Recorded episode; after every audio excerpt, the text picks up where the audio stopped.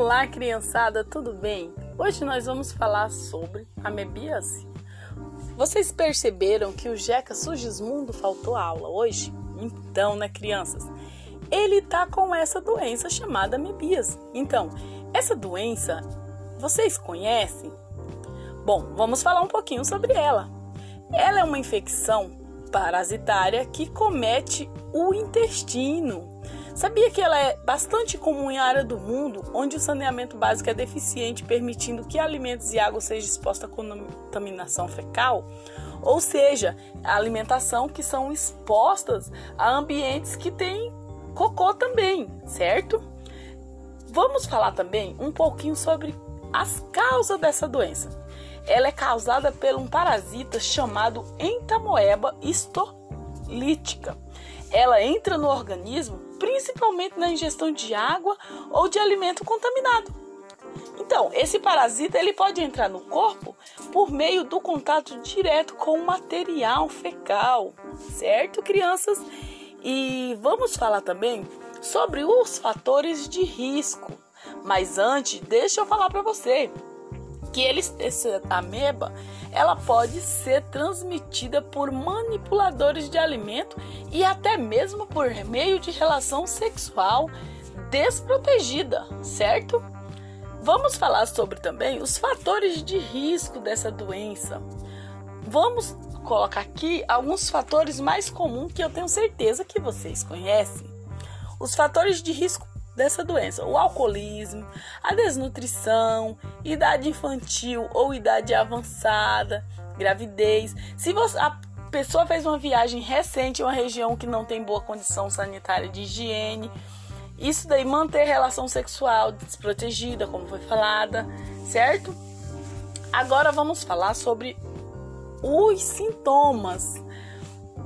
Quando você tiver umas dores fortes na barriga, idas constantes no banheiro, né? E dentro dessas idas nos banheiros pode ter sangue durante eh, defecar, fadiga, um excesso de gás. Você pode ter perda de peso, certo, criançada? Agora vamos falar também sobre os sintomas mais graves. Esse anterior foram os leves, mas nos graves você pode ter uma sensibilidade abdominal, ou seja, aquela barriga dolorida, e vai ter uma evacuação de fezes líquidas e às vezes com sangue. Você pode ir no banheiro de 10 a 20 vezes por dia. Febre, vômito. Imagine quanto que isso é grave, crianças. Mas daí o que você tem que fazer? Buscar ajuda médica. Né? Tem que procurar assistência médica e na consulta você deve descrever para este médico tudo o que você está sentindo Pode ser um clínico geral que vai te mandar fazer uns exames, ou um infectologista, proctologista, tem o gastroenterologista, certo, criançadas? E quando é, e essa consulta você tem que descrever tudo o que você está sentindo. Para o médico descobrir sobre essa doença, ele vai pedir alguns exames laboratoriais, exame de fezes, né? E os exames de laboratório é para verificar se o seu fígado foi é, deu algum problema com essa questão da doença, né? Porque o nosso fígado ele pode ser contaminado. Nossa, que triste! Já pensou uma pessoa não se cuidar e ficar desse jeito?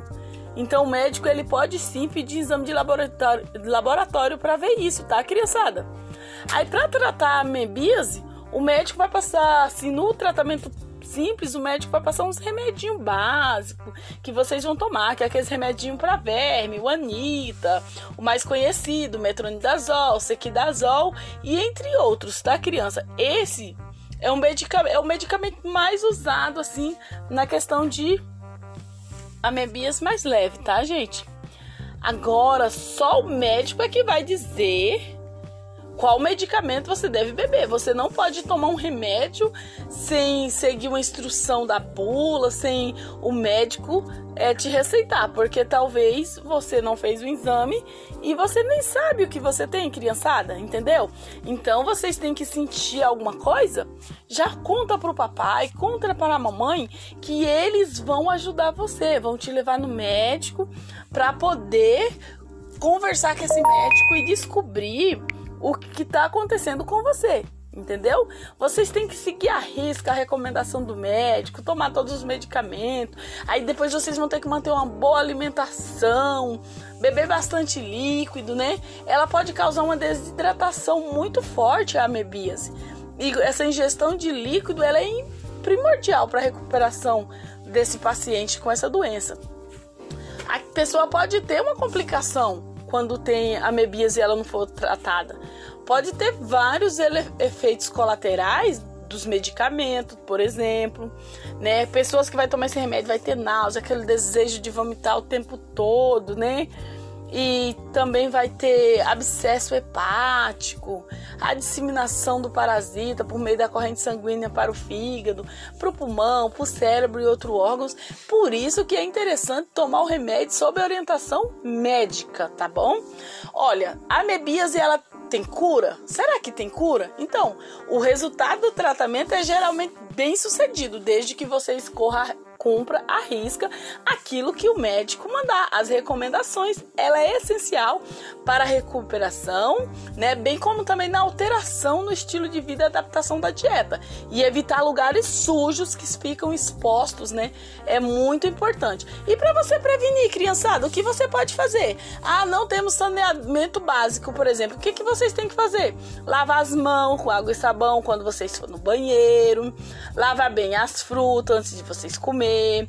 Aí vocês têm que evitar comer qualquer tipo de alimento sem lavar e sem descascar.